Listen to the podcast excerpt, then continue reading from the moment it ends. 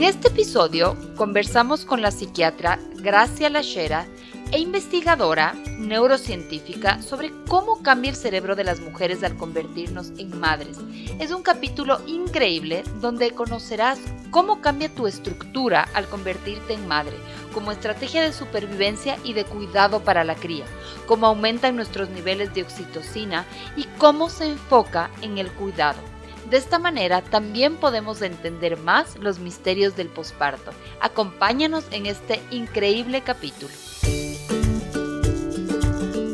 Hola, soy Cone Aitken y yo Paz Dávila. Somos Maternidades Imperfectas, una plataforma que acompaña, empodera e inspira a las mujeres madres a vivir la maternidad como un espacio de autoconocimiento, fuerza y crecimiento personal. Guiamos a las madres desde la maternidad que vivimos hasta la que queremos vivir. Nos interesa reescribir las historias de las mujeres madres, reflexionando y visibilizando maternidades reales, honestas y diversas, alejadas de los juicios y los dogmas que pesan sobre nosotros. Queremos guiar a las mujeres a encontrar su propia voz en la maternidad, a ponerla a su favor y a convertirla en una experiencia de poder y de equilibrio. Nos ilusiona acompañarte a florecer en la maternidad. Bienvenidos.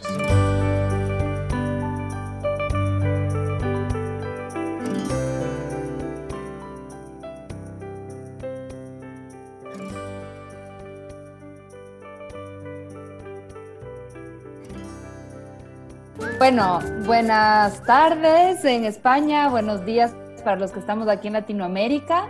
Gracias por ser parte en, a Gracia, la doctora Gracia Lacheras y a todos quienes nos están escuchando en este nuevo capítulo de Maternidades Imperfectas. Somos un podcast, eh, una plataforma dinámica que acompaña, escucha e inspira el transitar de la maternidad en la primera infancia. Tenemos más de dos años. Este es nuestro capítulo número 40 y... Cone, tal vez si me recuerdas. 46. 46.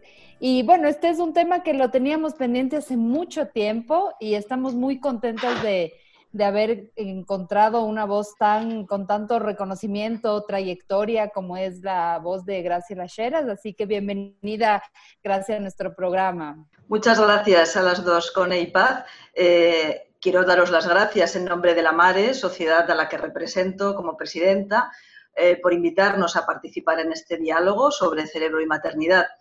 La MARES tiene como objetivo principal promover eh, y difundir los conocimientos científicos sobre la salud mental perinatal eh, a fin de poder detectar a tiempo y, prevenir los trastornos mentales relacionados con el embarazo, el parto y el posparto, que en muchas ocasiones tienden a minimizarse e incluso estigmatizan a la madre. ¿eh? la existencia de estos trastornos no deben considerarse una imperfección de la maternidad, eh, son una realidad que debemos conocer y, dar a conocer a fin de implementar los recursos necesarios para su detección y su tratamiento. Esto es lo que pensamos y para eso estamos ahí como sociedad. Qué hermoso, qué hermoso. Mi querida Gracia, yo, bueno, me, presento, bueno, soy Cone y quiero mm, sumarme a las palabras de paz, porque en esta temporada, como, bueno, producto de la cuarentena, estamos haciendo todo esto online, se abrió esta posibilidad como de contar con, con ustedes que están en España y que antes no se hubiera podido contar, nosotros estamos en Ecuador, entonces, eh, de verdad que esto ha acercado, siento yo, más que eh, alejado ¿sí? Nos ha acercado a la frontera. Así que quiero agradecerte y también invitarte a un pequeño juego que nosotros tenemos una vez que iniciamos los capítulos, que es como una suerte de ping-pong, donde nosotros te vamos a preguntar eh, pequeñas cosas así muy, muy, em, eh, como para que no las pienses tanto, ¿ya? Lo primero que venga a tu mente nos respondes, ¿ya? muy bien. Entonces, gracias. Un libro.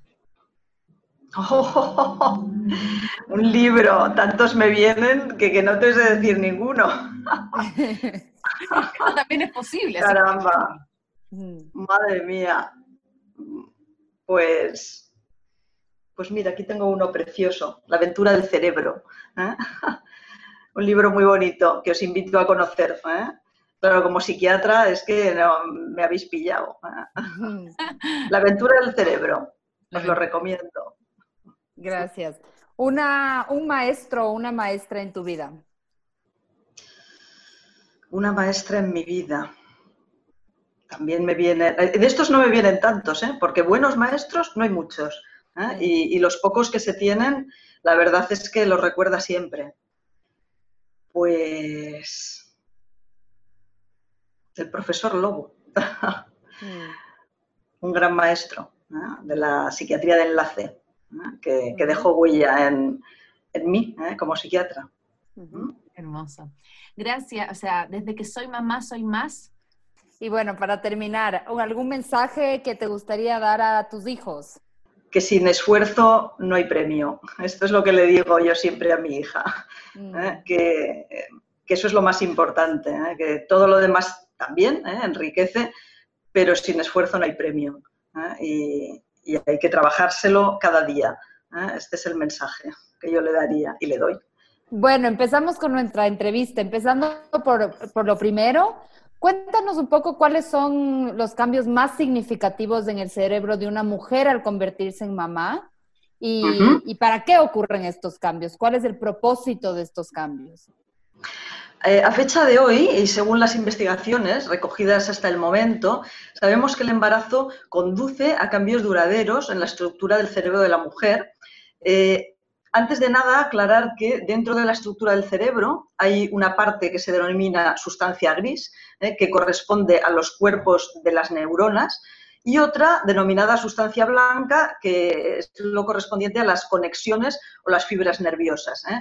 Tienen un color diferente y por eso se llaman de esta manera o se denominan.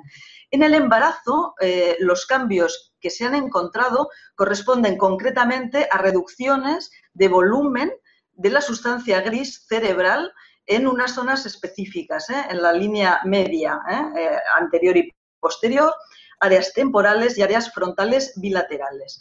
estos cambios cerebrales son específicos, como decía, de estas zonas y mm, las áreas implicadas conforman un mapa o una red relacionada con la capacidad de captar la información emocional e inferir el estadio emocional de la otra persona.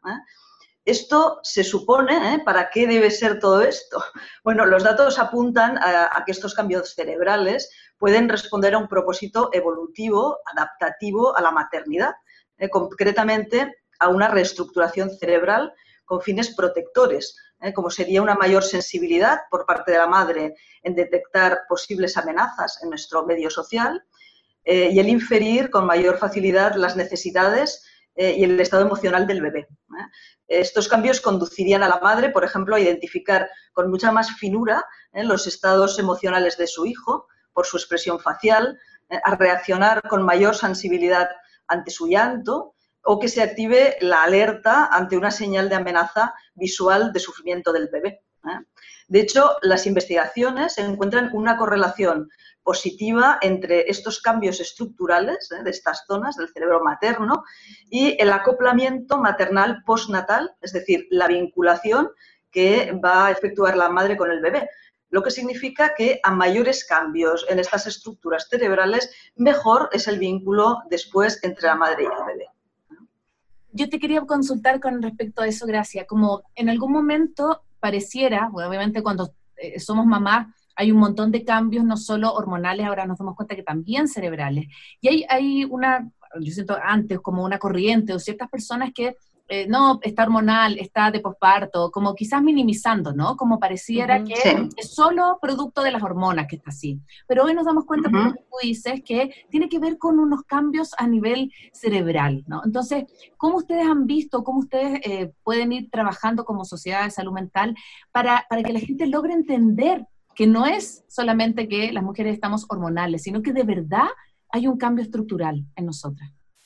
Bueno, eh, ahí todos los eh, eh, trabajos de investigación que, se van sucediendo y añadiendo realmente nos están ayudando mucho, porque ahora ya podemos hablar de que tenemos evidencia para poder afirmar todo esto mm. y lo que, lo que yo creo nos da todavía más solidez es poder correlacionar las evidencias estructurales ¿eh? de, las pruebas de resonancia ¿eh? con la función, es decir, con luego eh, cómo, reacciona este cerebro ante la visualización del bebé, cómo reaccionan estas áreas y cómo se asocia todo esto con escalas concretas de vínculo, que ahí es donde estos trabajos nos están aportando mucha luz. Por lo tanto, no es solo un fenómeno social o un fenómeno simplemente hormonal, sino que es un fenómeno neurobiológico también. ¿Qué, qué ocurre, por ejemplo, eh, con madres? Este, obviamente, este cambio estructural cerebral tiene relación con la biología, con el, propia, con el propio proceso del embarazo, de la gestación, del cambio hormonal. Eh, no sé si estos estudios se ha hecho, por ejemplo, con madres adoptivas, con padres. ¿Hay algún, eh, se habla como de estas, eh, de estas neuronas de espejo? ¿Hay, ¿Hay algún tipo como de resonancia de estos otros cuidadores que no están viviendo el proceso de maternaje biológico, pero sí social y sí afectivo? Sí, a ver, lo que sabemos hasta el momento es que estos cambios concretos, cerebrales, estructurales, eh, se producen en las madres que han experimentado en su cuerpo un embarazo, ¿eh? independientemente de que este embarazo se haya, haya sido concebido de forma natural o a través de técnicas de reproducción asistida, en las cuales hay una carga hormonal muy diferente ¿eh? al principio pero esto no parece en absoluto marcar una diferencia. Ahora, la vivencia biológica del embarazo sí que la marca. ¿eh? Y estos cambios son específicos y universales, de manera que permiten discriminar si la mujer ha sido madre y ha vivido en su piel, en su carne, un embarazo o no lo ha vivido. ¿eh? En los padres que han vivido el embarazo de sus parejas, no se producen estos cambios cerebrales, porque esto sí que se ha, mirado, ¿eh? se ha estudiado. En madres adoptivas no me consta que haya estudios en este sentido, pero se puede inferir que no habrá estos cambios cerebrales, porque eh, estos cambios se deben a los procesos biológicos del embarazo eh, y no a cambios relacionados con el nacimiento del bebé, que también pueden experimentar los padres o las madres y los padres adoptivos.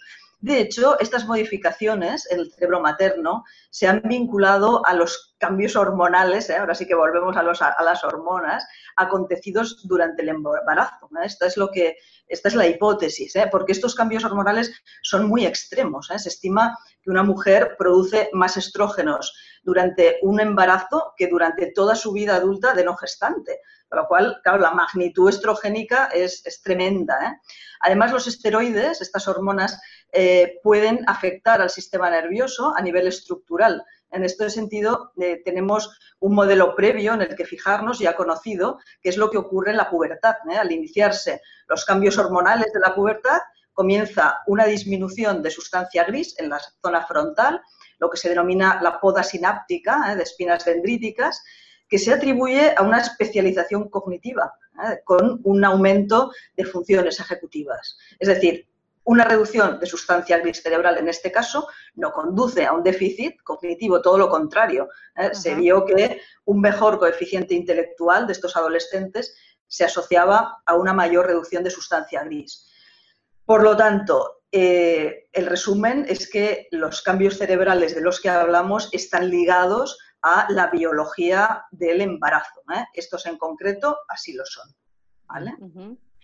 Y te quería hacer una consulta porque, bueno, obviamente lo dijiste en un inicio, que estos cambios eh, cerebrales no implicaban cambios ni en la memoria ni en otras funciones intelectuales de la mujer, sino que solamente era un tema eh, evolutivo, ¿sí? como orientado para que nosotros podamos estar como atentos a las necesidades de, nuestros bebés. Pero sí yo creo que se puede generar ansiedad, así como cómo poder trabajar o cómo poder explicar este giro y bajar la ansiedad de, de las mujeres que ahora son mamás. Yo justamente me acordaba hoy día en la mañana y lo posteaba que cuando yo tuve mi primera hija, un día estaba hirviendo el agua y eh, me llamó mi cuñado para tomar desayuno. Entonces yo dije, ah, qué bueno, dije, ah, las cosas de la Rafa. Entonces agarré el bolso de Rafa, todo, y me fui.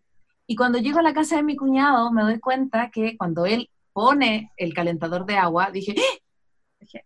dejé la olla hirviendo y por suerte no se quemó mi casa. Pero lo que yo deduje después de eso, dije, claro, yo estaba preocupada de que la Rafa tuviera los pañales y que tuviera todo y no me preocupé de nada más y me fui. Y nunca me había pasado. Entonces quedé súper como preocupada después. ¿Cómo podemos bajar la ansiedad de las mujeres y contar un poco que es algo, como tú dices, evolutivo? Claro, a ver, eh, yo creo que deberíamos hablar de reorganización, ¿eh? reorganización cognitiva, más que de una disminución real de memoria o un decremento de funciones cognitivas que, por otra parte, no han sido evidenciadas en ningún caso. ¿eh? Se ha hablado de este fenómeno, pero realmente no está comprobado. De hecho, eh, no se han encontrado diferencias en la memoria de trabajo eh, entre mujeres embarazadas y no embarazadas. Esto sí que está demostrado. ¿eh? Por lo tanto, este temor yo creo que, no tendría sentido. La experiencia reproductiva sí que altera de manera en cómo la mujer codifica determinada información social.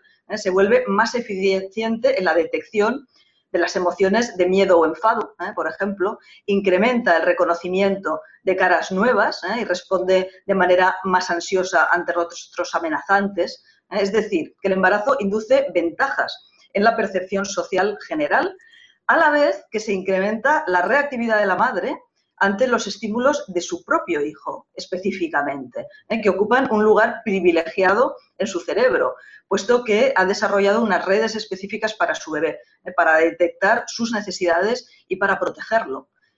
Y así sobrevive una especie. ¿eh? Por lo tanto, no hay que tenerle miedo a estos cambios.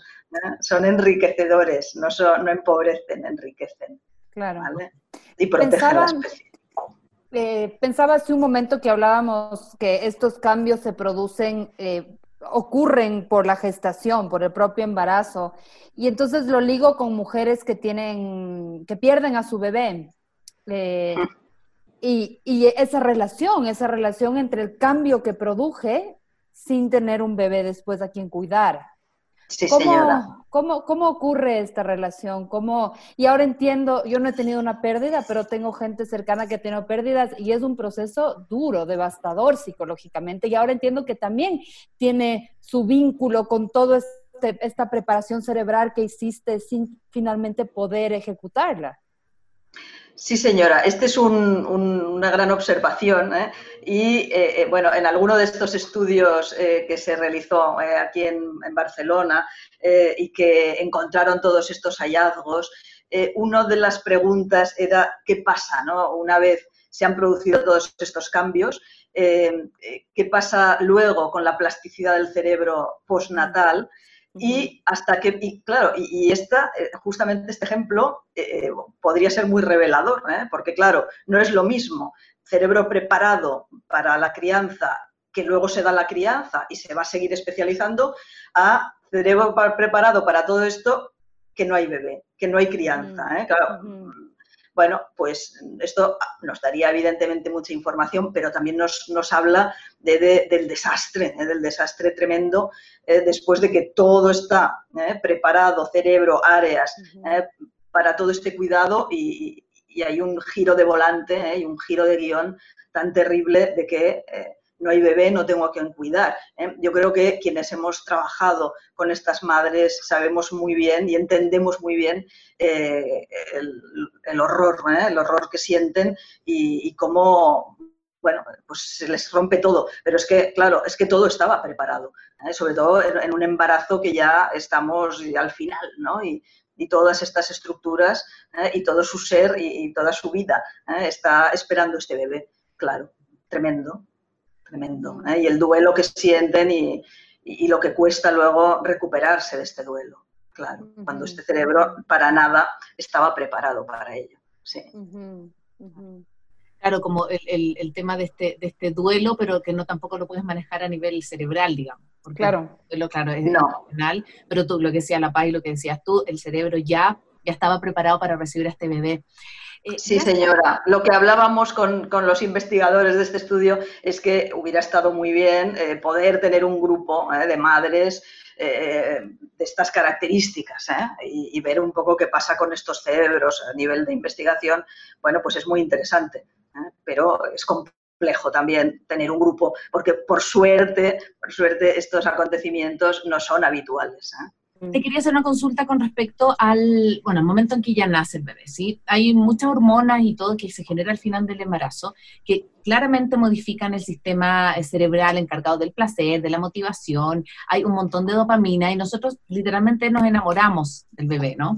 Entonces hay un estímulo más placentero, más llamativo, o sea, este, este, bebé es todo para nosotros. Y eh, ¿Cuánto tiempo dura este enamoramiento? Eh, ¿Es común a todas las madres o depende también de factores como ambientales, de crianza, del medio? ¿Nos puedes contar un poco de eso? Ahí estamos hablando eh, de, la acción de una neurohormona, eh, de la oxitocina, importantísima para los humanos, puesto que regula todo lo relacionado con la conducta social y sexual. a nivel cerebral induce la sensación de confianza, de vivencia amorosa, de bienestar esta hormona alcanza en el ser humano niveles máximos eh, en la hora posterior al parto y pretende justamente asegurar que se produzca ese enamoramiento, eh, que consolide el vínculo posterior entre la madre y el hijo, que a su vez garantiza la supervivencia de la especie. Eh. Es algo verdaderamente importante. De esta manera, lo que la naturaleza ha previsto es que la crianza sea un proceso placentero, de disfrute para ambas partes, eh, tanto que a veces llega a convertirse en algo adictivo, como sabéis, ¿eh? tanto para el bebé como para la madre. ¿eh? Y en este sentido, sabemos que las primeras horas de vida significan un momento muy especial e irrepetible, tanto para el recién nacido como para la madre con ambos cerebros bañados literalmente en oxitocina. de hecho, se ha comprobado que el contacto piel con piel de la madre con su bebé en estas dos primeras horas de vida correlaciona con una mejor interacción acción eh, entre los dos, ¿eh? entre madre e hijo, al año de vida, tanto en términos de sincronía eh, de ambos como de reciprocidad. A mis pacientes que presentan problemas en el posparto, les explico que el cerebro en el momento del parto le falta o no tiene el barniz protector que está con los poros abiertos, totalmente permeable a la emoción para vincularse a su bebé, ¿eh? lo cual implica que si existe mm, algo negativo, un contratiempo, ¿eh? por ejemplo, una vivencia de amenaza, eh, un parto difícil, traumático, ese acontecimiento puede dejar una huella muy difícil de borrar y desencadenar un trastorno de estrés postraumático tras el parto, por, por ah, ejemplo. Por lo que determinados factores ambientales eh, pueden jugar un papel muy importante en todo esto y debemos hacer todo lo posible para controlarlos. ¿eh? Otro fenómeno interesante es que los padres y, madres eh, que conviven tras dar a luz a un bebé presentan niveles de oxitocina cerebrales similares y que se coordinan mutuamente a lo largo de la crianza. Sin embargo, la expresión conductual en la interacción con el bebé de la madre y del padre es diferente. ¿Eh? La madre desarrolla más conductas de consuelo, de afecto, ¿eh? de, mimo, mientras que en el padre se da más eh, el juego y la exploración, como si la naturaleza diferenciase de manera clara estos dos roles. ¿Y el enamoramiento cuánto dura? Pues yo creo que dura siempre. Yo tengo una hija de 17 años y aún no lo he perdido. Llevo todavía la foto de mi hija de bebé en el móvil, por ejemplo. No sé, yo creo que dura para siempre, sinceramente. No sé, mm. ¿qué, pensáis vosotras, que sois madres también? Mira, por lo menos mi, bueno, tengo dos hijas, yo tengo una de tres años y medio y otra de tres meses. Y claro, todavía, o sea, estoy pero absolutamente enamorada de las dos y como me ha pasado esto que tú dices de de, esta cosa de la oxitocina y tengo que ahora lidiar, porque obviamente la Rafa, si yo estoy mucho con la Elisa, se pone celosa, entonces, pero sí me pasa que yo podría estar oliendo a mi Elisa todo el día y la miro, y estoy como embobada, o sea, yo creo que alguien pasa por atrás y, yo ni me doy cuenta, porque podría estar como en esta simbiosis eh, eternamente. Eso, e, esa era un poco mi pregunta, esta... Mm, este aumento en la oxitocina tiene que ver con el olfato o tiene que ver con el contacto piel a piel? ¿Cómo, cómo se genera en, lo, en lo cotidiano, digamos? A ver, eh, la oxitocina tiene un, pico máximo eh, durante el parto, de hecho es la, hormona del parto. ¿eh? luego tiene ese pico posterior, por eso hablábamos antes de lo de las dos horas posteriores al parto, y a partir de ahí se crea ese clima ¿eh? que va a ir favoreciendo la interacción y el vínculo. ¿eh? Y es decir, sería como el motor de arranque. Después va a ir de bajada, lógicamente. Pero ese motor de arranque es verdaderamente importante. Se le ha dado mucho, mucho valor, por eso se insiste en la, en la no separación del bebé de su mamá eh, justo después del parto, que es un momento en el que tiene que haber eh, esa vivencia mística eh, de contacto, de unión, porque es el motor de arranque. Mm. Eso, eso es lo que me parece apasionante de, de, esta conversación, porque no son posturas ideológicas, no es este tema de que el bebé mm, se mantenga con la mamá, de que no haya separación en las primeras dos, no tiene que ver con cómo yo pienso, tiene que ver con lo que, la, con, con el diseño natural que, que, tienen los bebés y las madres. Entonces, me parece súper interesante entenderlo desde ahí, porque si no queda en un terreno de la opinión y no, no, no, es, no es así. Exactamente, claro que sí. No, no, las razones biológicas las tenemos y cada vez las conocemos más, claro. exacto. la, maravilla de la ciencia. De ahí quiero hacerte una pregunta que nos hace Dayana que me parece interesante. Dice, ¿un parto programado por cesárea podría influir en que la oxitocina no alcance sus niveles máximos y pueda afectar de alguna manera el vínculo? Bueno, a ver, si partimos de la base de que una cesárea no se hace eh, de manera gratuita ¿eh? y, porque me apetece, por decirlo así, claro, si lo que estamos preservando con la cesárea eh, es el bienestar, la vida y la salud de la madre del bebé, de cualquiera de los dos o de ambos, es evidente que esto está por encima de todo. Pero es que debería ser así. Y ya no solamente eso, es que en muchos partos demasiado instrumentalizados o, eh, sobre los que eh, se hacen demasiadas cosas, también muchas veces se utiliza oxitocina exógena, que tampoco sería lo ideal, eh, porque todo eso puede hacer que la oxitocina natural no, sea tan, tan abundante, ¿no? Y, la buena es la natural, como pasa en muchas hormonas. Esto es un, fenómeno también muy curioso. ¿Eh? Eh, en los estrógenos mismos. ¿eh? No es lo mismo el estrógeno natural, que resulta que protege a la mujer de, problemas cardiovasculares durante toda su etapa fértil, que pierde esa protección cuando llega la menopausia, que el estrógeno artificial, que resulta que hace todo lo contrario, que, es dañino para, para, el sistema vascular. Por lo tanto, hombre, nos interesa actuar o que actúe la oxitocina natural. ¿Eh? y no la otra. Y si el parto, pues bueno, va un poquito más lento, porque esto es lo que puede ocurrir, ¿eh? pero, pero va de forma natural, hay que dejarlo. ¿eh? A veces somos demasiado intervencionistas desde la medicina y habría que intentar no serlo tanto. Y en una cesárea, que era la pregunta, bueno, mm, en una cesárea pasan muchas cosas. por ejemplo, el bebé no va a nacer por el canal del parto. Esto también se le da una cierta importancia, es un momento en el que eh, va a haber una liberación eh, masiva de catecolaminas, eh, de la hormona del estrés, en el bebé, pero es como que después de la tormenta viene la calma y parece que ese cambio de la tormenta a la calma, luego ya con, con, su mamá, pues también favorece todo ese clima del vínculo. Pero si esto no pasa porque hay que hacer una cesárea y, este nacimiento es de otra manera, al menos habría que preservar el piel con piel inmediato. ¿eh? O sea, que cuando nace el bebé, pues ya inmediatamente podamos eh, aproximarlo a su mamá ¿eh? y, hacer esas dos horas post. digo dos, o todas las del mundo, pero que, que lo facilitemos de esta manera, para que no haya problemas de ningún tipo. Cierto es que si eso por lo que sea, hay madres ¿eh? que han tenido que irse a una UCI, por ejemplo, a una unidad de cuidados intensivos después del parto eh, y no han podido estar en contacto con sus bebés, bueno, pues luego mm, estos bebés no es que les haya pasado algo trágico, ¿eh? si después se ha ido haciendo todo bien, pero el escenario ideal es el otro, si podemos preservarlo. Seguimos leyendo las preguntas, tenemos varias en el chat de Ana. Eh, me gustaría preguntar si existe evidencia de que haya redes neurales que subyacen a los, a los trastornos mentales perinatales. Redes neurales que subyacen a los trastornos mentales perinatales. A ver, ¿qué me sitúo? los trastornos mentales perinatales eh, pueden surgir por, muchas razones. ¿eh?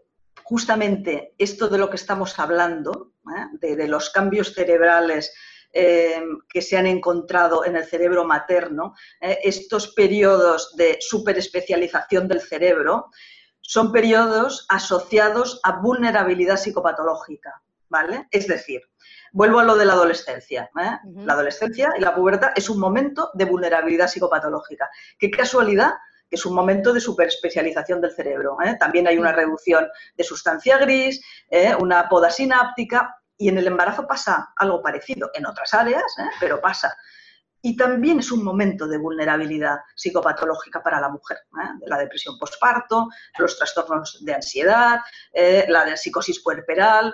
Bueno, eh, todo esto nos hace pensar ¿no? y nos hace llegar a, sí, a las conclusiones de que esta vulnerabilidad puede ir también ligada a estos cambios. Razón de más para cuidarnos, vigilar y, y poner una serie de recursos para que estas mujeres eh, puedan, puedan ser ayudadas en el caso de que se inicie algún tipo de trastorno eh, de ansiedad o depresivo en la etapa perinatal. Gracias. Tú mencionabas, mencionaste anteriormente que este, este cambio tiene correlación con el vínculo. O sea, quiere decir que cuando este cambio no se produce, eh, produce una alteración en el vínculo. sí. ¿Cuándo no se produce? Cuando hay una eh, algún, factor, algún factor ambiental, cuando hay una condición preexistente. Eh, ¿cómo, ¿Cómo no se produce ese cambio para que luego altere el vínculo? A ver, eh, diríamos que los cambios cerebrales de los que hemos estado hablando, mm, si todo el proceso de embarazo es biológicamente normal, se van a producir. Es decir, el sistema va a estar preparado. Pero luego puede pasar que una vez eh, que esto está preparado ¿eh? y ya todo se desencadena, bueno, tengamos un posparto eh, que no sea tan favorable y que a partir de aquí pueda alterarse el vínculo. Esto puede darse, por ejemplo, bueno, el ejemplo paradigmático como psiquiatra, pues que os voy a contar, que si la madre no tiene una buena salud mental, está demostrado que el vínculo se altera eh, en un porcentaje muy elevado. ¿eh? Hasta el 40% de madres con trastorno mental severo van a tener alteraciones del vínculo, porque estas madres, dado su trastorno mental, están mucho menos receptivas eh, a, las señales del bebé, refuerzan menos sus conductas positivas, no se encuentran en, en un estado adecuado para interaccionar con el bebé. Y a partir de ahí es cuando puede alterarse ese vínculo, ¿eh? desgraciadamente. ¿eh? Y aunque el sistema estuviera preparado, ¿vale? Pero se pueden sobreañadir ¿eh? elementos que alteren el vínculo, como es una, una mala salud mental materna. De ahí que nos interese tanto la detección y el tratamiento de estos trastornos e insistamos tanto sobre ello. Y, con respecto a eso, me parece interesante recalcar algo que te, queríamos preguntar también, gracias, como el poder entender estos cambios cerebrales, el poder entender estos cambios hormonales, deberían no solo ser materia también, siento, de estudio de la sociedad, del ámbito médico, sino que debería también eh, la sociedad saberlo, el núcleo familiar, eh, el trabajo donde va a estar la mujer, ¿cómo podemos hacer para poner todo este conocimiento científico a favor de una adecuada salud mental perinatal para que las madres, digamos, enfrenten este proceso más acompañadas, siento yo, porque eh, una cosa es que tu, empleador sepa lo que estás viviendo y no diga que está loca porque está hormonal y el embarazo, sino que sepa que te está pasando algo a nivel cerebral, digamos, más profundo. A ver, yo lo primero eh, entiendo que los estudios de neuroimagen nos acercan eh, a comprender eh, mejor cómo se especializa el cerebro humano durante el embarazo, ¿eh? para facilitar el vínculo, la crianza, la supervivencia de la especie. Nunca servirán para determinar quién es mejor o peor madre, por descontado, a través de estos hallazgos. Esto sería absurdo. Entonces, conocer toda esta biología y, y, que esto sea conocido por todos debería acercarnos a entender mejor el proceso eh, para a partir de ahí facilitarlo al máximo. Por ejemplo, fomentando un ambiente de parto no amenazante, ¿eh? no traumático, que aporte seguridad y tranquilidad a la madre, propiciando la no separación del bebé ¿eh? respecto de su madre tras el parto, favoreciendo el contacto piel con piel, favoreciendo la lactancia materna, ¿eh? mejorando los apoyos en la crianza, ¿eh? evitar esa soledad ¿eh? de la que hace un momento hablabas y que realmente muchas mamás nos la explican. Es que estoy sola, es que mi vida ha cambiado y ahora son 24 horas sobre 24 con el bebé y no tengo a nadie más. Claro, esto no es el mejor contexto para esta madre que desarrolla su nuevo rol. Y desde luego, como psiquiatra, pues es inevitable que os diga eh, la necesidad de favorecer la detección del malestar psicológico de la madre eh, durante el embarazo, el posparto, para poder tratarlo adecuadamente y lo antes posible, eh, evitando así que este vínculo llegue a alterarse. O si se llega a alterar, pues poder intervenir sobre él, que también lo hacemos, ayudando a la madre y restablecerlo. Porque eh, un poco mm, es lo que antes decíamos, ¿eh? son periodos de mayor vulnerabilidad a la psicopatología y debemos tenerlo en cuenta y esto hay que saberlo. ¿eh? por lo tanto, no debemos bajar la guardia y si hay mayor riesgo, pues hay que saber conocerlo y reconocerlo. Em, Ivana, Ivana nos, nos, comenta que cada vez más son las mujeres perimenopáusicas las que, las que se quedan embarazadas, las que tienen eh, partos, que, y si existen estudios al respecto del impacto hormonal entre ambos procesos.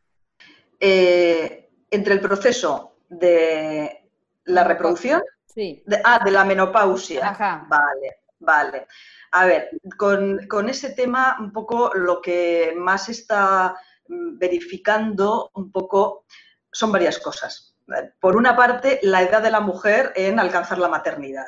Eh, por un lado, mm, eh, nos hace pensar en unas ventajas, ¿eh? ventajas adaptativas a la vida, es decir, suele ser mujeres muy bien asentadas en su vida con, con toda su proyección profesional eh, resuelta ¿eh? y, esto les ayuda luego a poder dedicarse más a sus bebés. Tienen muy clara la maternidad, lo cual también es favorecedor. Pero es cierto que eh, la edad sobre la que recala hace que físicamente mm, bueno, se cansen más, resistan menos las malas noches, las noches de, de mal dormir. Claro, esto es una realidad. ¿eh? Yo, desde luego, os aseguro que aquí me lo encuentro. ¿eh? Yo eh, trabajo en una clínica en la que los índices de tratamientos de reproducción son muy altos y, por lo tanto, hay mamás que llamamos añosas y que muchas veces son primíparas, o sea, que, son madres por primera vez. Con lo cual, bueno, pues estas mamás físicamente tienen su carga y, y nos lo explican pero también a veces económicamente ya tienen un buen estatus porque profesionalmente eh, están en un buen momento y, bueno, entonces lo compensan de otra manera. Otro elemento que a veces nos encontramos es que les coincide eh, la etapa del posparto con síntomas de menopausia. Esto también pasa. ¿eh? Claro, y entonces eh, tendríamos como una doble vulnerabilidad a la psicopatología, porque la menopausia, con los cambios hormonales que conlleva, también puede eh, ser eh, o estar asociado a mayor índices de malestar psicológico. Entonces, tendríamos como una suma de lo que significa el posparto, la carga de la maternidad más la menopausia. Sin embargo, lo que no conozco son estudios que hayan llegado a estas conclusiones. Yo ahora os hablo más de, de, lo que yo veo, eh, que de la casuística, que, de la demostración científica. Pero tiene sentido eh, lo que comenta Ivana, tiene mucho sentido. En, en, cuanto, hay, hay, aquí una Ivana, no, Valeria, que nos cuenta que ella sufrió depresión postparto. ¿Cómo, cuál es, digamos, el contexto hormonal o incluso eh, cerebral, estructural, que, que, de alguna manera favorece a que se presenten cuadros de, depresión posparto? Bueno, la depresión, la posparto y todas, eh, eh, hay una constelación. viene dada por una constelación. normalmente no es un único factor. Y la constelación es, por una parte, la biología del cerebro, que entra en, en, un track de neurotransmisores, pero esto a su vez suele estar disparado por una predisposición que ya puede tener la persona por antecedentes previos, es decir, aquella mujer que ha tenido episodios depresivos a lo largo de la vida, en el posparto, tiene más riesgo de desarrollar una depresión posparto. Entonces, esto sería ya como un, warning, una alerta de si ya me ha pasado o tengo antecedentes familiares, ¿eh? ahí hay una genética que predispone, ¿eh? porque a nivel genético hay un gen que regula los niveles de serotonina, ¿eh? el transportador en la membrana de la neurona, para ser exactos. Entonces, si tenemos ahí esa fragilidad, eso sería un elemento de riesgo, ¿vale? Después, ya en el momento más in situ del posparto, lo que nos encontramos en todas las mujeres es que hay un gran cambio hormonal ¿eh? y que esto, junto con el estrés de la crianza, que no en todas las madres es el mismo, ¿eh? porque no, no, todos los bebés son iguales, ¿eh? si sois madres lo sabéis, hay bebés que son, bueno, muy pesaditos, de alta demanda, que lloran mucho, que son muy protestones, y hay otros que son unos santos. Entonces, el estrés que producen a la mamá no es el mismo. Entonces, en, función ¿eh? de eso, hablando solo del temperamento del bebé, luego hay evidentemente otros elementos eh, estresores maternos en el posparto que si inciden, ¿eh? esto es lo que le llamo a la constelación, pues puede dar lugar a que esta, estos neurotransmisores, esta serotonina cerebral, entre en crisis y, y decaiga. Y a partir de aquí es cuando aparece la depresión, porque el sustrato biológico como os decía, es el mismo que en otras depresiones. O sea, no es que pase algo diferente. El cerebro actúa igual. ¿eh? O sea, cuando ya llega eh, aquello, es igual. De ahí que se resuelva con el mismo tipo de medicamento, ¿eh? con fármacos antidepresivos, reguladores de serotonina y de neurotransmisores. Sí, yo te quería hacer una consulta que nos hace acá Ana María y me parece también interesante, que habla no de la depresión inmediata, no de la depresión postparto, sino que eh, pregunta si hay alguna posibilidad que, dependiendo del contexto, estos como eh, malestares psicológicos aparezcan después, después del parto, así como, y que dice que si esto podría estar asociado con la maternidad o ya sería un fenómeno independiente. Que aparezcan después del parto eh, relacionados con con la maternidad. Pregunta, dice que si hay alguna posibilidad de que, dependiendo del contexto en que se está desarrollando la maternidad, dice, el malestar psicológico aparezca años después del parto y que aún así esté o no asociado con la maternidad. Vale. A ver, por ejemplo, eh, un, ejemplo sería la, mujer que ha tenido eh, dificultades, vamos a llamar, ¿eh? sean médicas, ¿eh? un embarazo complicado, ¿eh? con exceso de tiempo de reposo, por ejemplo, con amenazas de, de aborto, de, vemos algo en una ecografía, hay que repetir, quiero decir, cualquier situación de estrés o amenazante para el embarazo para la mujer durante esa etapa, desde luego mm, es un factor de riesgo en el posparto. En cuanto a que surjan cosas mucho más tarde, quizá lo más lo que me viene más a la cabeza serían ya cuestiones de em, dificultades eh, extremas o eh, durante el parto. Eh, muchas veces estos acontecimientos que hablábamos antes, traumáticos en el parto, en ocasiones se expresan enseguida, pero a veces mm, pueden venir mucho más tarde, con flashes de aquel momento, de y, aquello muchas veces incluso puede durar mucho tiempo, se puede cronificar. O sea, es lo que decíamos antes de la porosidad del cerebro. ¿eh? El cerebro está poroso, está preparado para algo maravilloso, pero si la maravilla no se produce y se produce el horror, pues se queda impregnado. ¿eh? Y la impregnación puede salir de inmediato o puede salir mucho más tarde. ¿sí? Esto puede ocurrir. O, incluso eh, cuando llega otro embarazo, también puede ocurrir. O sea que serían como trastornos diferidos. Claro. Sí que pueden suceder. Pero sí, están asociados como a la experiencia de la maternidad, digamos. Claro, claro, sí. ¿Cómo, a ver, de los casos cercanos que conozco de depresión postparto, justo la dificultad radica en que no pueden estar con el bebé o no quieren estar con el bebé. Eh, y entiendo que eso cronifica más la depresión postparto porque hay menos contacto, menos piel a piel hablando, esto sobre la depresión postparto, pero también hablando en, condiciones psiquiátricas preexistentes, ¿cómo, donde por ejemplo el bebé puede estar en riesgo? ¿Cómo se maneja, cómo se acerca el vínculo mientras se trata lo psiquiátrico también? A ver, lo que hacemos en esos casos, desde luego, es tratar, descubrir rápido la patología y tratarla rápido. Este es el éxito, ¿eh? porque claro, estamos hablando de, vínculo, de piel con piel, de, pero en realidad un tratamiento, mm, pongamos antidepresivo, no es de eficacia instantánea, evidentemente, por desgracia, pero tampoco estamos hablando de meses, ¿eh? podemos estar hablando de en dos, tres semanitas ya mm, tiene que empezar la cosa a mejorar, ¿vale? Con lo cual, si ahí hay una espera de ese tiempo, tampoco es tan dramático. En cualquier caso, eh, lo que buscamos es un equilibrio entre lo que la madre puede dar eh, en esos momentos sin aturullarla. ¿eh? Porque, claro, el, que no se pueda vincular es propio del trastorno que tiene. O sea, una madre que no puede expresar alegría porque está triste, que además le abruma el bebé porque siente que no puede cuidarse de él, que los demás lo hacen mejor. Es que eso es lo que sienten. ¿eh? Los demás lo hacen mejor. Incluso la sensación, yo he tenido alguna paciente que me decía, es que mi bebé, mi bebé no es normal, a mi bebé le pasa algo. ¿eh? No es normal, ¿eh? porque, porque se queja mucho, porque llora mucho.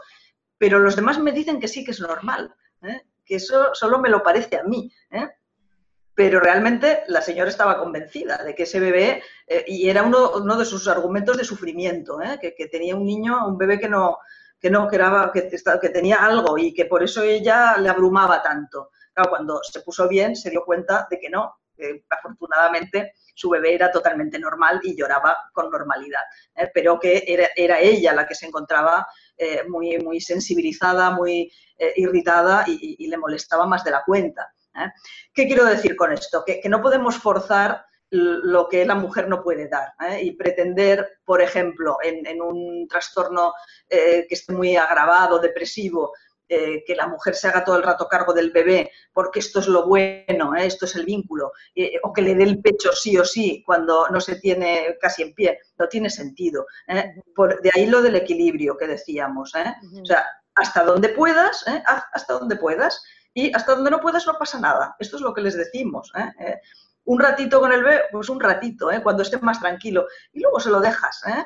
pues a, tu mamá o a quien te esté haciendo el soporte. No pasa nada. O sea, lo que buscamos es que no haya una desconexión. Esto no. Esto sería eh, lo peor. ¿eh? Y de ahí que cuando hay que ingresar una paciente eh, por su patología psiquiátrica, no queremos ingresarla sola. Queremos, y, y, nos parece que lo idóneo son las unidades madre-bebés y que puedan estar juntos pero sin aturullarla, porque no puede, es que literalmente no puede. Entonces, mm, si la fuerzas, la haces sentir culpable, porque se da cuenta de que no es capaz. ¿eh? Y ese sentimiento de culpa tampoco eh, nos lleva a ningún sitio bueno. ¿eh? Entonces, ese es el trato. Hasta donde puedas y hasta donde no puedas, no pasa nada. Ya podrás después, dentro de poco tiempo. Así es como lo, lo vamos un poco enlazando. Y el bebé, desde luego, no se queda ni desprotegido ni, ni mal, ¿eh? porque también el piel con piel lo puede hacer otro familiar sin ningún problema. ¿eh? O sea que no pasa nada. me, gustó esto que dices como de bajar la culpa, ¿no? Como de, bajar esta, esta como gran carga que hay que efectivamente cuando tienes una depresión postparto no te puedes hacer cargo y no es que no quieras, ¿no? Entonces, toda la responsabilidad está en esta madre que de verdad no puede mucho con, con ella misma, entonces, ¿cómo va a poder cuidar, no? Y, claro con respecto a eso, hay una persona, Celia, nos dice, ¿cuál es la diferencia entre depresión y tristeza postparto? Interesante porque hay alguna confusión, yo siento ahí también. Sí, sí. Eh, la tristeza postparto es lo que, lo que se ha denominado clásicamente el blues, ¿eh? el maternity blues, que serían esos días de estar un poco más entre cansada, irritable de dormir poco, ¿eh? de hacer frente a todas las tareas del cuidado del bebé, de un bebé recién nacido que necesita constante atención. ¿eh? Eh, es un poco este choque ¿eh? al cambio. pero mm, esos días de estar un poco más desanimada no llegan a, por ejemplo, alterar el disfrute. Estas mamás mm. en sus ratitos, que pueden estar más cansados, pero pueden disfrutar del bebé.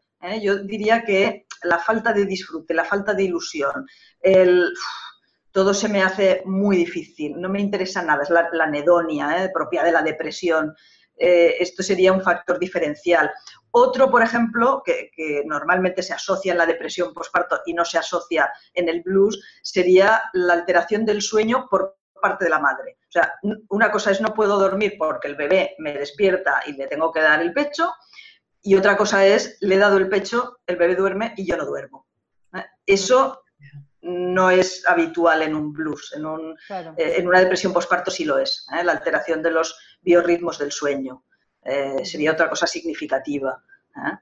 Em, otro aspecto sería del blues, puede haber una cierta incomodidad o tensión ¿eh? de, estoy abrumada por todo, mientras que en la depresión postparto surge más la ansiedad. Es decir, mi cuerpo está acelerado, motorizado y, no lo puedo calmar y mi mente excesivamente preocupada. ¿eh? Y, sé que no tendría que estar, pero no lo puedo evitar. Eso sería otro aspecto diferencial entre uno y otro. Y otro aspecto también sería la culpa. ¿eh? en, los cuadros depresivos tiende a haber esa sensación de no puedo con la vida ¿eh? y, me siento culpable, mientras que en el blues no. En el blues es esa adaptación al cambio inmediato, ¿eh? pero eh, yo no me siento culpable de nada. ¿no? Esos serían los matices diferenciadores. De todas maneras, se ha visto que las mamás que tienen un blues marcado eh, en, los primeros, en las primeras semanas, porque esto se da al, inicio, el blues es al inicio del posparto, tienen más riesgo de llegar a hacer una depresión posparto. O sea que si aparecen estos síntomas, simplemente hay que estar un poquito al tanto de que vayan cediendo, vayan desapareciendo a lo largo de estas dos semanas del posparto y que no desencadene una depresión. Para ir cerrando, tenemos, bueno, hagamos una última pregunta de Lore. Nos cuenta, eh, fui mamá por ovodonación a los 47 por cesárea, no tuve hora sagrada y no sentí esa oxitocina. Mi hija tiene dos años y medio, estoy deprimida aún, tengo problemas para conectarse, conectarme con mi hija y empecé a sentir desvinculación con ella. Me cuesta verla como mi hija por la cuestión biológica. Eh, me cuesta mucho enfrentarme a la verdad, contarla, decírselo a mi hija. Bueno, a ver, eh, cuando se hacen tratamientos de donación de gametos, eh, ahí sí que hablamos de todo un proceso. Es decir, estas maternidades siempre son altísimamente deseadas, y esto es un factor muy, muy favorable, pero sí que hay que trabajar un poco en su inicio este temor a me vincularé o no, porque esto surge siempre, ¿eh? o prácticamente siempre. ¿eh? Si no va a tener mi genética, ¿cómo voy yo luego a sentirme con, mi hijo, con mi hija? ¿Eh? Mm, antes de los tratamientos esto surge. Y, va muy bien poder trabajarlo previamente, porque si se trabaja y, ya un poco me reconcilio con todo esto, luego todo fluye fácilmente. ¿eh? Si queda ahí eh, esa duda eh, permanente, esa duda puede ir a más y quizá mm, pues, le haya pasado esto a Lore y puede venirnos de ahí. En cualquier caso, yo le diría varias cosas. Una, el ser madre no depende de un gen, de una genética, es algo muchísimo más, va mucho más allá. el hecho de haber vivido este embarazo en su organismo, ¿eh? de haber compartido con su hija ya toda esta biología desde el arranque, todo este motor de arranque. Eh, hay ahí un intercambio ¿eh? de células, hay células de la niña de Lore en el cuerpo de Lore, por ejemplo, mm. Mm. y viceversa.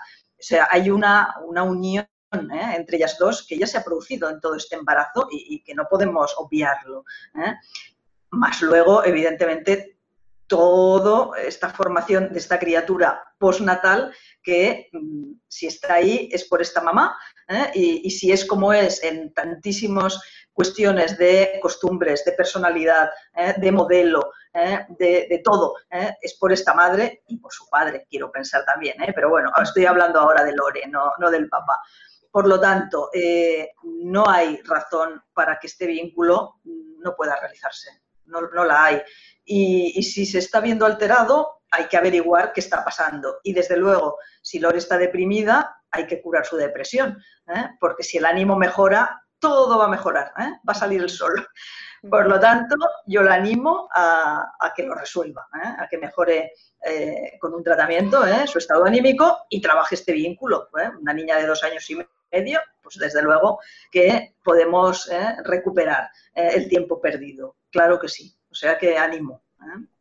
Y, y gracias. gracias. Yo te quiero mm, preguntar como estrategias de prevención, o porque yo creo que estos cambios, a mí me, ha gustado mucho esta, esta, esta conversación porque eh, me da luces de que obviamente es algo que no, no, lo tiene que vivir solo la mujer, que lo tiene que vivir acompañado por, por su, no solo por su familia, sino que por la sociedad, por los equipos médicos, laborales.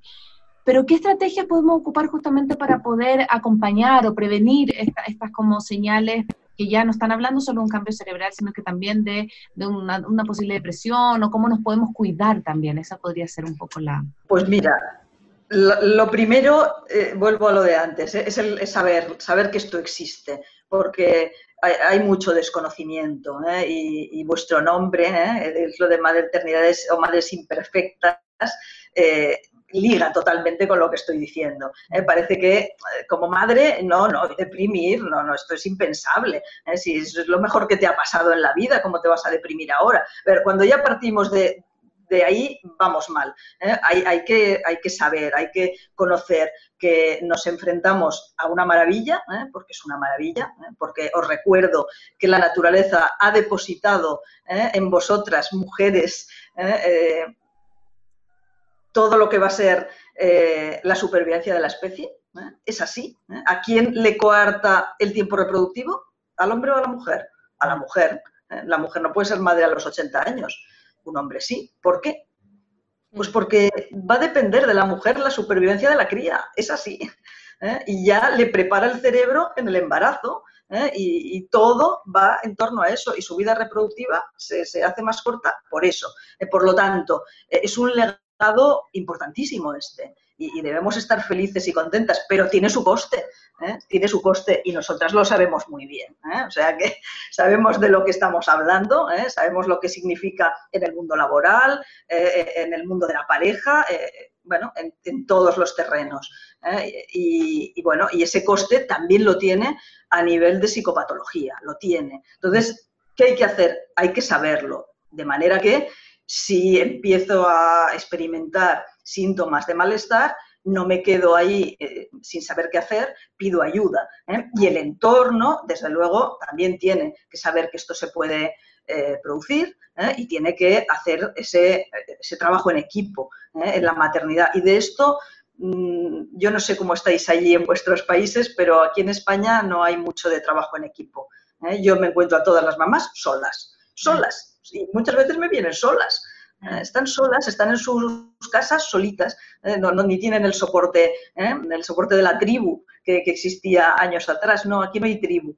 como muchos, si se apuntan a, un grupo, yo qué sé, de yoga con bebés y están con otras mamás, pero hay mucha soledad. Yo creo que eso debería de cambiar, porque si no estuvieran tan solas, los demás también sabrían reconocer en ellas que algo no va bien y a partir de ahí buscar ayuda.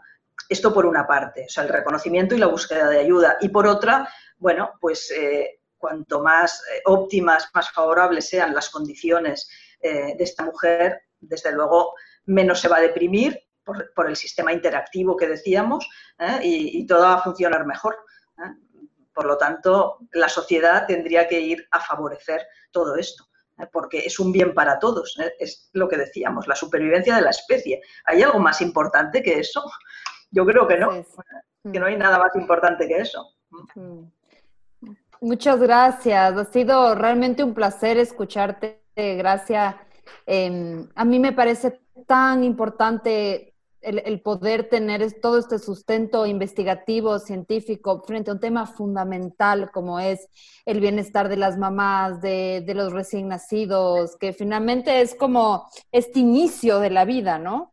Y el poder entenderlo integralmente, el poder, el poder entender desde la ciencia, desde la medicina, desde las investigaciones. Así que ha sido, para mí ha sido muy, muy, muy, yo, nos sentimos súper comprometidas con el bienestar materno y es lindo conectarnos con gente como tú y como todas las chicas que estamos en esta sesión que tenemos ese, ese compromiso. Así que muchas gracias. No sé si pueden prender la cámara todas para vernos.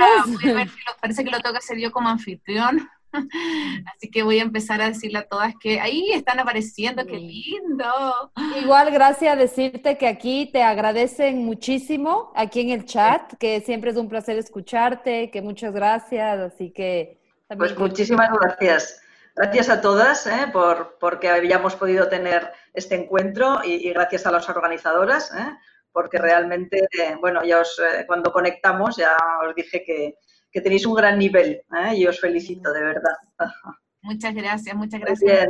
Y bueno, estoy preguntándole a, de a poquito a todas para que puedan iniciar el video y así nos despedimos en comunidad, en esta tribu que hablabas y en este espacio sororo que yo creo que es tan necesario cuando somos mamás, eh, tan solitas a veces que nos sentimos, pero cuando vemos que hay una comunidad de mujeres, por ejemplo, hoy, un 16 de julio, escuchando esto, interesándose, me parece una, un, bálsamo para el alma también, como de poder saber que, que, en distintas partes del mundo hay una tribu eh, buscando eh, una mejor salud mental para todas. Así que quiero agradecerte, gracias de verdad. Hacemos este trabajo con mucho amor, con mucha dedicación y, y, tenerte a ti ha sido un verdadero placer. Para, para todos los que están acá viéndonos y nos preguntan, eh, esta charla va a quedar grabada acá en Facebook Live y eh, en una semana más va a estar en Spotify y en iTunes, eh, y en nuestra página web. Así que ahí pueden mirar, pueden eh, chequear obviamente todos nuestros em, capítulos que ya van más de 45. Así que abrazos, besos, podemos hacernos así y También, y también invitarles, también invitarles el próximo jueves, igual a esta hora, me, ha parecido una gran idea el, compartir públicamente el link, así que les invitamos igual para el próximo jueves. Tenemos una entrevista con mamá terapeuta, una psicóloga que trabaja mucho alrededor del tema del autocuidado, sobre todo en maternidades con discapacidad. Así que les invitamos a... Eh, cada 15 tenemos estos encuentros, eh, ahora, ahorita jueves, luego vamos a tener miércoles, pero todas estas noticias las tenemos en, nuestra, en nuestro Facebook. Así que muchas gracias, qué lindo conectarnos desde, desde los dos, desde con un océano en el medio. Así que gracias. Un abrazo. Muchas gracias. Mm. Chao, chao. Gracias a todos. Gracias por acompañarnos. Chao, chao. Gracias. Chao a todas. Soy Cone Aiken. Y yo, Paz Dávila. Gracias por regalarte este tiempo de autocuidado y crecimiento. Si quieres escuchar más capítulos y contenidos sobre maternidad y crianza, no olvides de encontrar nuestro podcast en iTunes y Spotify. Y a través de Radio Sucesos todos los domingos a las 12 del mediodía. Te esperamos.